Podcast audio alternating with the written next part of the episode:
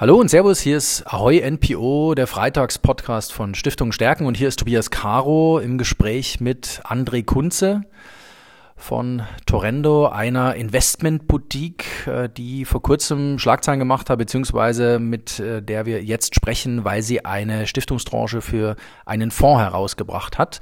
Und da stecken natürlich Überlegungen dahinter, da steckt natürlich ähm, eine, eine übergeordnete Idee dahinter, warum man das gemacht hat. Ähm, aber wir wollen dem Fonds einfach mal ein bisschen auf den Zahn fühlen äh, hinsichtlich Stiftungseignung und so weiter. Und deswegen sprechen wir hier.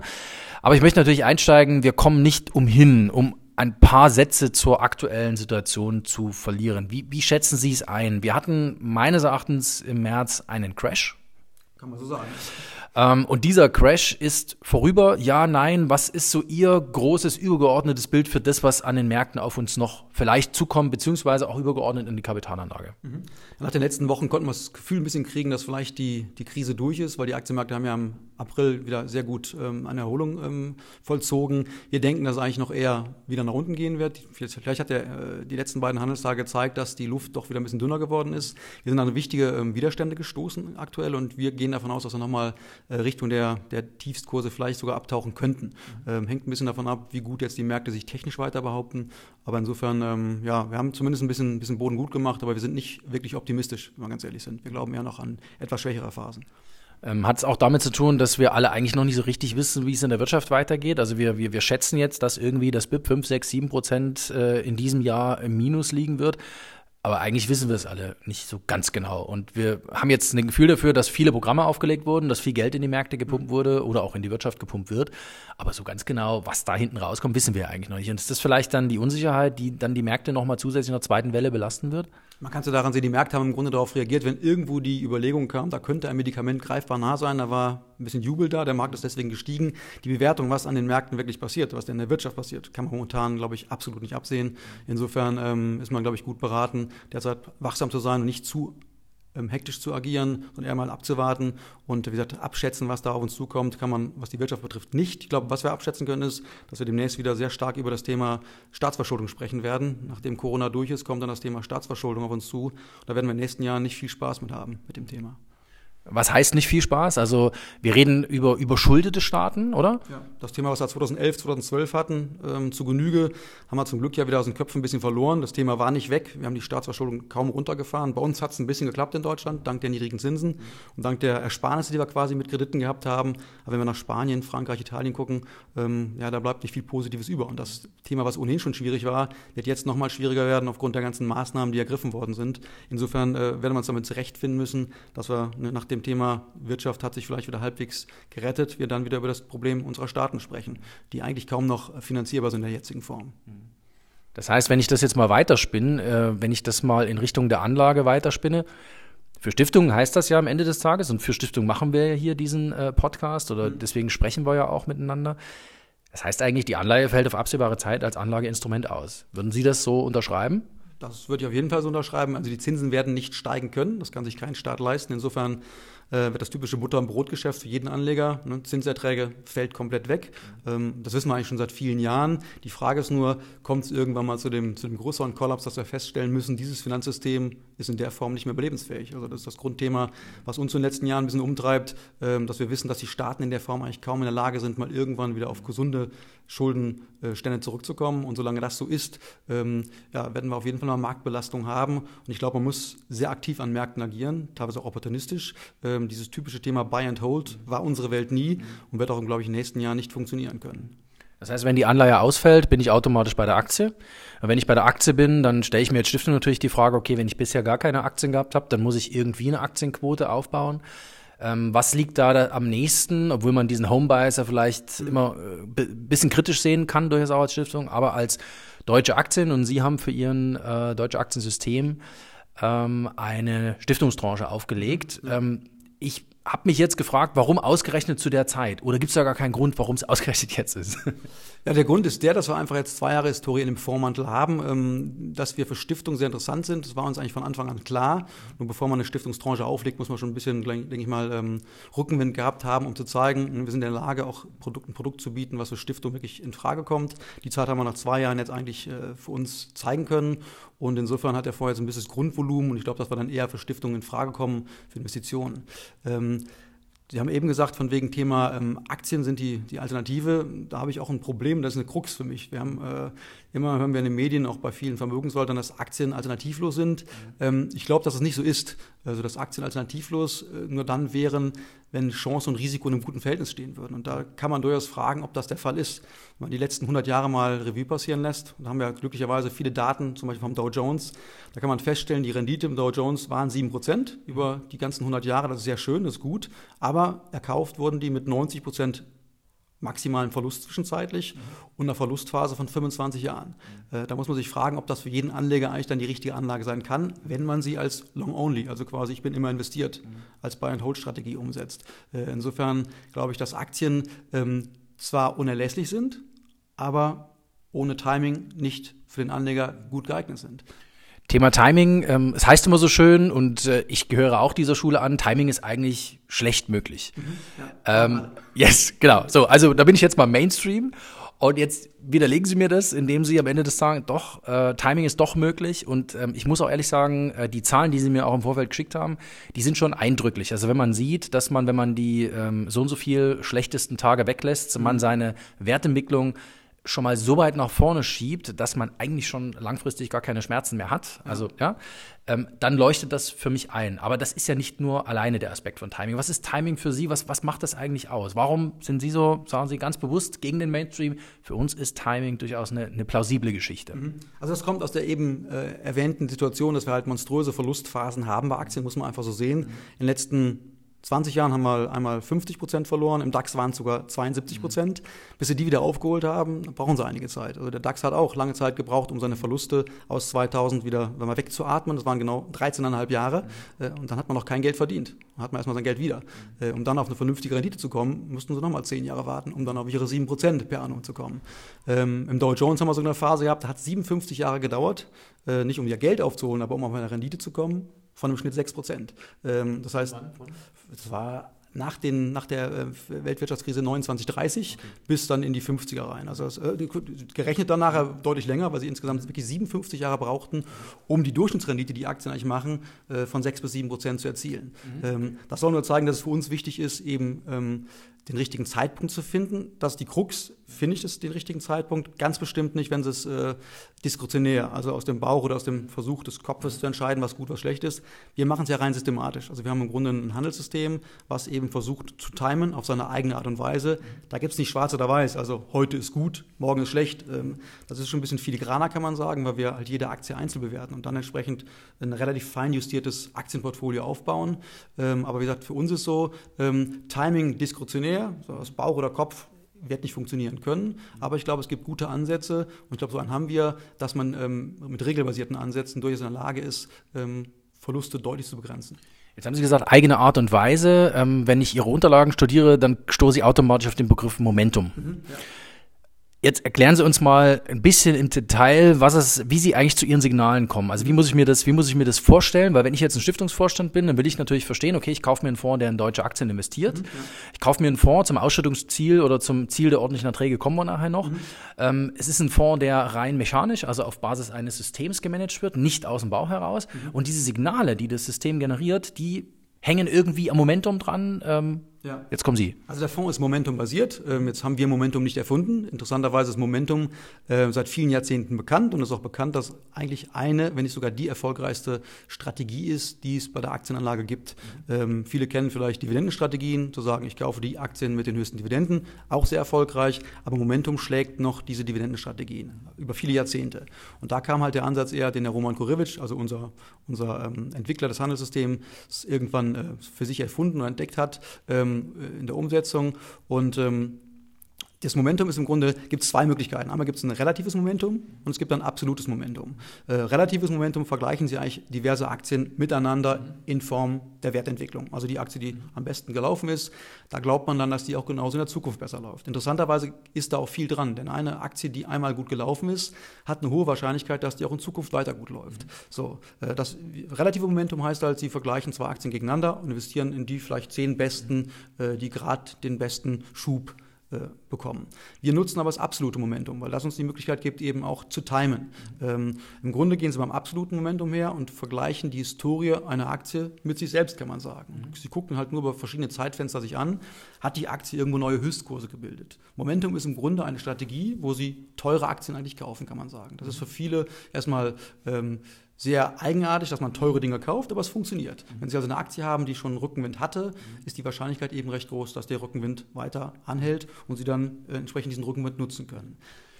Das heißt, wenn ich das jetzt einfach nochmal hinterfrage, ähm, ich kaufe relativ gute Firmen, also wenn eine Aktie Momentum aufgebaut hat, wenn eine Aktie performt, dann mhm. heißt das ja am Ende des Tages, dass da irgendein fundamentales Backing dahinter ist, weil keine Aktie steigt in den leeren Raum rein, richtig?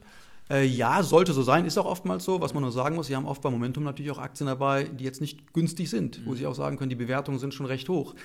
Das ist das Problem der heutigen Zeit. Sind heute noch die normalen Bewertungsmaßstäbe angemessen? Sind die nicht angemessen? In den letzten Monaten sehen Sie, welche Aktien sind gelaufen, gerade Technologiewerte. Und die sind halt die Zukunft, ganz klar, aber auch teuer bewertet. Und diese Fragen stellen wir uns zum Glück nicht. Wir fragen nicht, ist die Aktie für uns fundamental günstig? Würden wir auch gar nicht bewerten wollen, weil wir, glaube ich, äh, zugeben müssen, als kleine Boutique nicht in der Lage zu sein, äh, tausende von Werten zu vergleichen und zu gucken, wo passt, wo passt nicht nach traditionellen Kriterien. Für uns geht halt wirklich nur, hat die Aktie eine Kursentwicklung, ähm, die für sich selbst darstellt, dass sie gut unterwegs ist. Warum die Gründe auch immer da sind. Ist es vielleicht eine Branche, die in Zukunft interessant ist? Ist es eine Branche, die jetzt gute Zahlen hat? Ähm, das ergibt sich von alleine. Das Portfolio ist nachher sehr, sehr breit gestreut mit den unterschiedlichsten Werten aus den unterschiedlichsten Branchen. Und äh, per Saldo kann man sagen, ähm, dass wir ähm, Bewertungsfragen uns gar nicht stellen, weil die Aktie an sich beantwortet ja. Ne? Die Anleger kaufen, also steigt sie und die Gründe müssen nicht immer so wichtig für uns sein. Und die, das Vermeiden der Drawdowns kommt dann an dem Punkt äh, zum Tragen, wo sie am Ende des Tages, weil die Momentum-Unterfütterung nicht mehr ausreicht, aus den Aktien aussteigen. Ähm, in die Richtung geht es, wobei wir ganz klar, also wir im Grunde haben wir eine Art Stop-Limit, was wir setzen. Mhm. Die Aktie muss erstmal in, in, in, das Kauffenster reinkommen, das heißt, die hat dann über eine gewisse Zeitspanne hat die Aktie einen, einen neuen Höchstkurs ausgeprägt. Das ist dann für uns das Signal einzusteigen. Mhm. Dieses Signal muss nochmal bestätigt werden an den nächsten Handelstagen mhm. und dann sind wir investiert. So, und genauso geht es dann im Grunde bei der Desinvestition, dass wir dann gucken, äh, die Aktie nach der Volatilität, nach der Schwankungsbreite gibt es ein sogenanntes Stop-Limit, was wir setzen. Mhm. Und äh, wenn wir dann dieses Stop-Limit erreichen sollten, wird die Aktie ausgestoppt. Mhm. Wir stoppen aber auch da nicht mal, aus den, an den Höchstkursen aus, sondern eher, wenn die Aktie den ersten Trendverlust verzeichnet hat und gehen dann quasi in einem fallenden Trend, der vielleicht am Anfang ist, steigen wir aus. Insofern ist das eine trendfolgende Strategie. Also wir lassen den Trend nach oben laufen, steigen dann im steigenden Trend ein und genauso steigen wir eigentlich quasi in einem umgekehrten Trend in fallenden Kursen aus, nicht an Höchstkursen, mhm. sondern nach einem gewissen Drawdown, der entstanden ist. Das heißt, ähm, es kann auch sein, dass im Fonds mal gar keine Aktien drin sind? Das kommt vor. Wir hatten jetzt äh, in den letzten Tagen mal ganz kurz 3% Aktienquote. Das hätte auch nicht viel gefehlt, dann wäre alles draußen gewesen. Und man kann daran aber ganz gut erkennen, glaube ich, Aktienquote ist 0 bis 100 Prozent. Mhm. Äh, und die ist sehr feingliedrig, hatte ich anfangs mal gesagt. Mhm. Das heißt, wir haben nicht entweder 0 oder 100, sondern wir können haben 100 Prozent, 97 Prozent, 15 Prozent. Und wenn man das mal in den letzten Wochen sich anschaut, hatten wir am 17. Februar, das war der Höchststand des DAXes, der historische Höchststand des DAXes, hatten wir 92 Prozent Aktienquote drin. Und drei Wochen später waren es dann bei 3 Prozent Aktienquote und haben dadurch den Verlust im DAX, der bei fast 40 Prozent gelegen hat, auf rund 13,5 Prozent reduzieren können. Okay.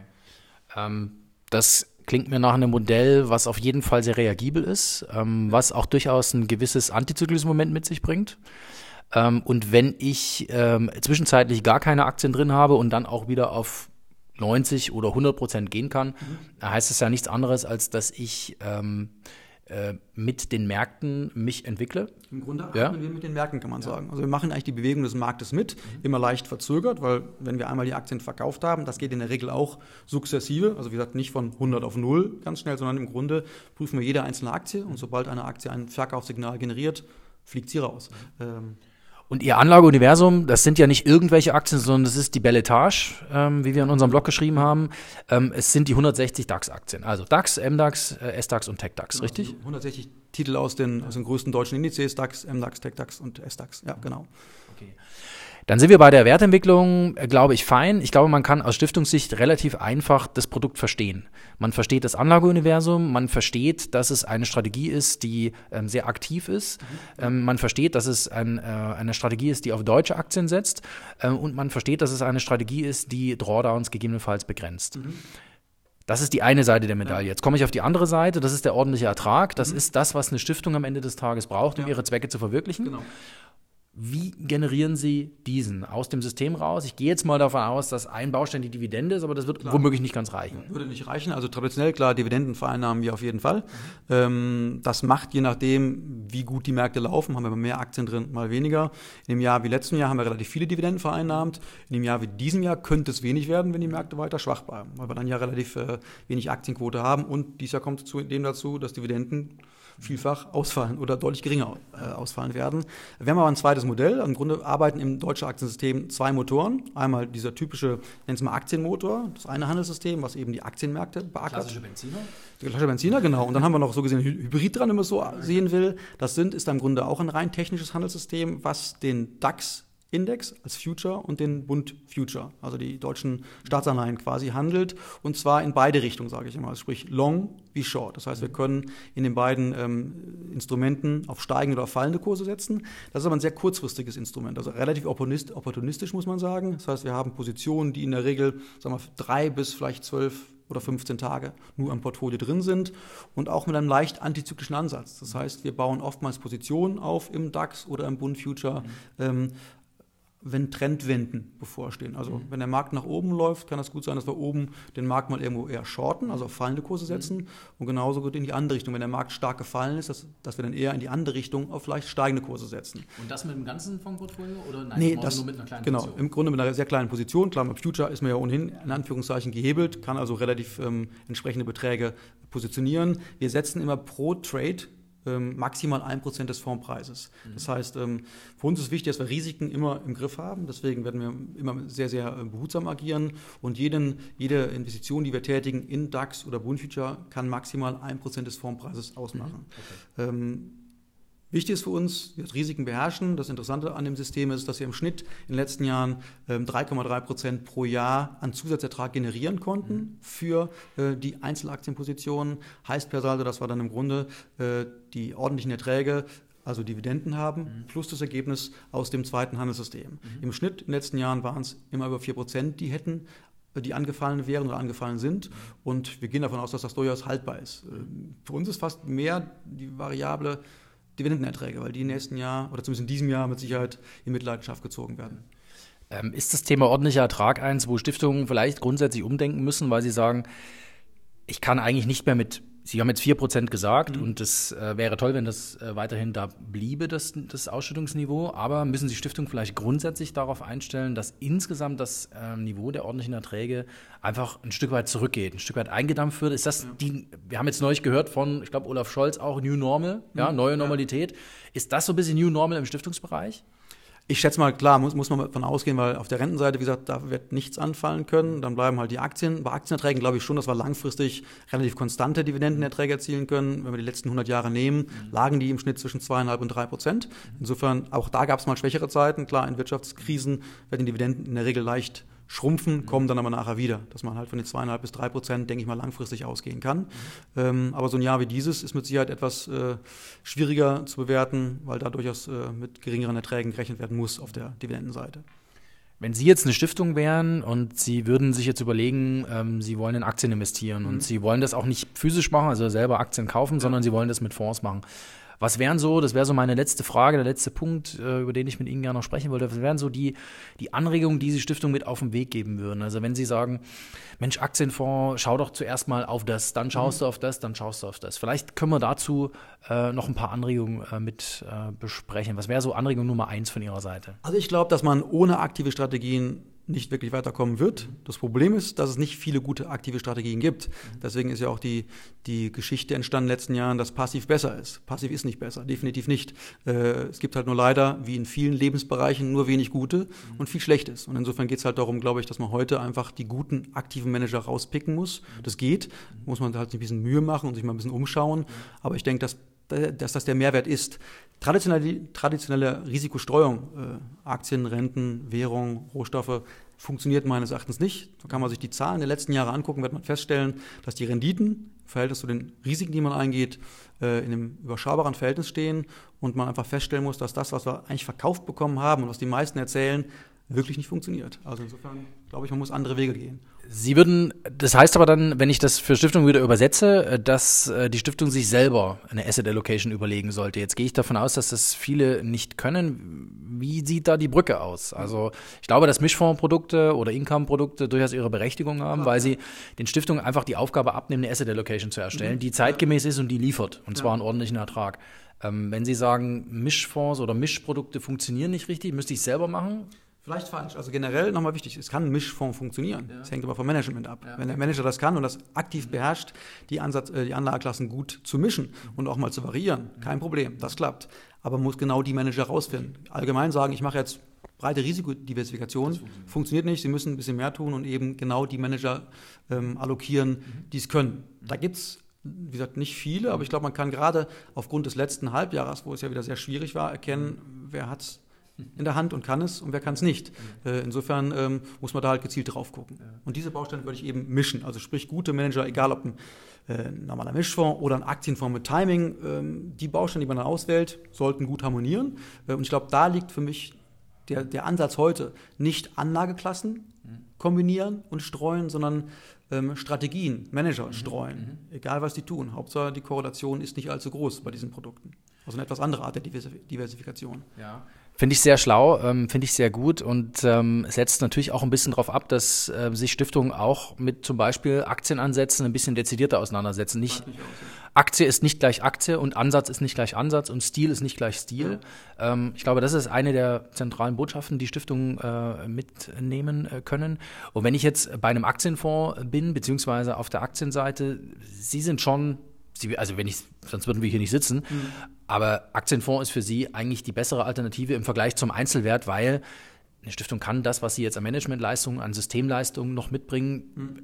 können ja die wenigsten, richtig? Ich denke mal, es wird für viele schwierig sein, das hinzubekommen. Deswegen sollte man sich einen guten Manager aussuchen. Wie gesagt, es gibt immer noch genug, aber man muss genau hingucken, wie man da rauspickt. Aber dass man sich äh, nicht damit selber beschäftigt, glaube ich, äh, da muss man einen eigenen Asset Allocation Ausschuss haben, der auch wirklich mit allen Wassern gewaschen ist. Und äh, ich glaube, das ist für die meisten Stiftungen nicht äh, möglich, das zu machen.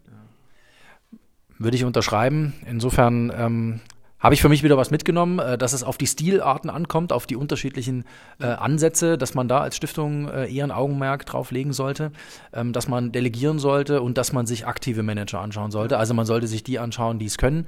Ich habe aus dem Gespräch mitgenommen, dass Sie jemand sind, dass Ihr Haus jemand ist, äh, die wissen, was sie tun. Ähm, sie machen es für deutsche Aktien und Sie sind jetzt mit einer eigenen Stiftungstranche am Markt. Wir werden noch einiges dazu hören und auch lesen. Sie bauen ja eine eigene Microsite mhm, ähm, zum Fonds, wo es dann entsprechend die Informationen auch Stiftungs branchenspezifisch gibt. Also die Tranche ist ja auch nur für Anleger mit NV-Bescheinigung genau, aufgelegt. Ja. Ähm, ähm, vielleicht da noch eine letzte äh, Frage dazu, wenn Sie die Informationen aufbereiten. Was, was gibt es da alles? Also es gibt wahrscheinlich Erzählen Sie es. Also klar, wir werden eine vernünftige Präsentation haben nur für Stiftungen, dass man genau die Vorzüge sehen kann, die unsere Stiftungstranche hat. Ein Punkt haben Sie gerade erwähnt, die ist halt wirklich nur für Stiftungen vorgesehen. Es gibt viele, die nennen sich Stiftungsfonds, da kann aber jeder investieren. Genau. Heißt dann, äh, Körperschaftssteuer wird belastet. Bei uns im Fonds wird die definitiv nicht belastet. Das heißt, Sie haben eine Steuersparnis oder einen Steuervorteil, äh, den man direkt nutzen kann, den man nicht nachher in der Steuererklärung quasi erkämpfen muss. Mhm. Ähm, und wir werden logischerweise monatliche ähm, Berichte haben. Ähm, wir werden eine Webseite haben, die ganz transparent ist, wie das auch jetzt schon der Fall ist. Unser Fonds ist quasi täglich gläsern. Sie können also jeden Tag reingucken, wie ist der Fonds investiert. Mhm. Also wir nennen es auch ein bisschen gläser, gläserner Fonds, weil sie wirklich eine hohe Transparenz haben und genau sehen können, was passiert. André Kunze, vielen Dank, dass Sie sich Zeit genommen haben. Hat mich sehr gefreut. Und ähm, wir harren der Dinge, die da in Bälde auf uns zukommen. Alles klar, besten Dank. Danke, tschüss. Tschüss. Viel länger.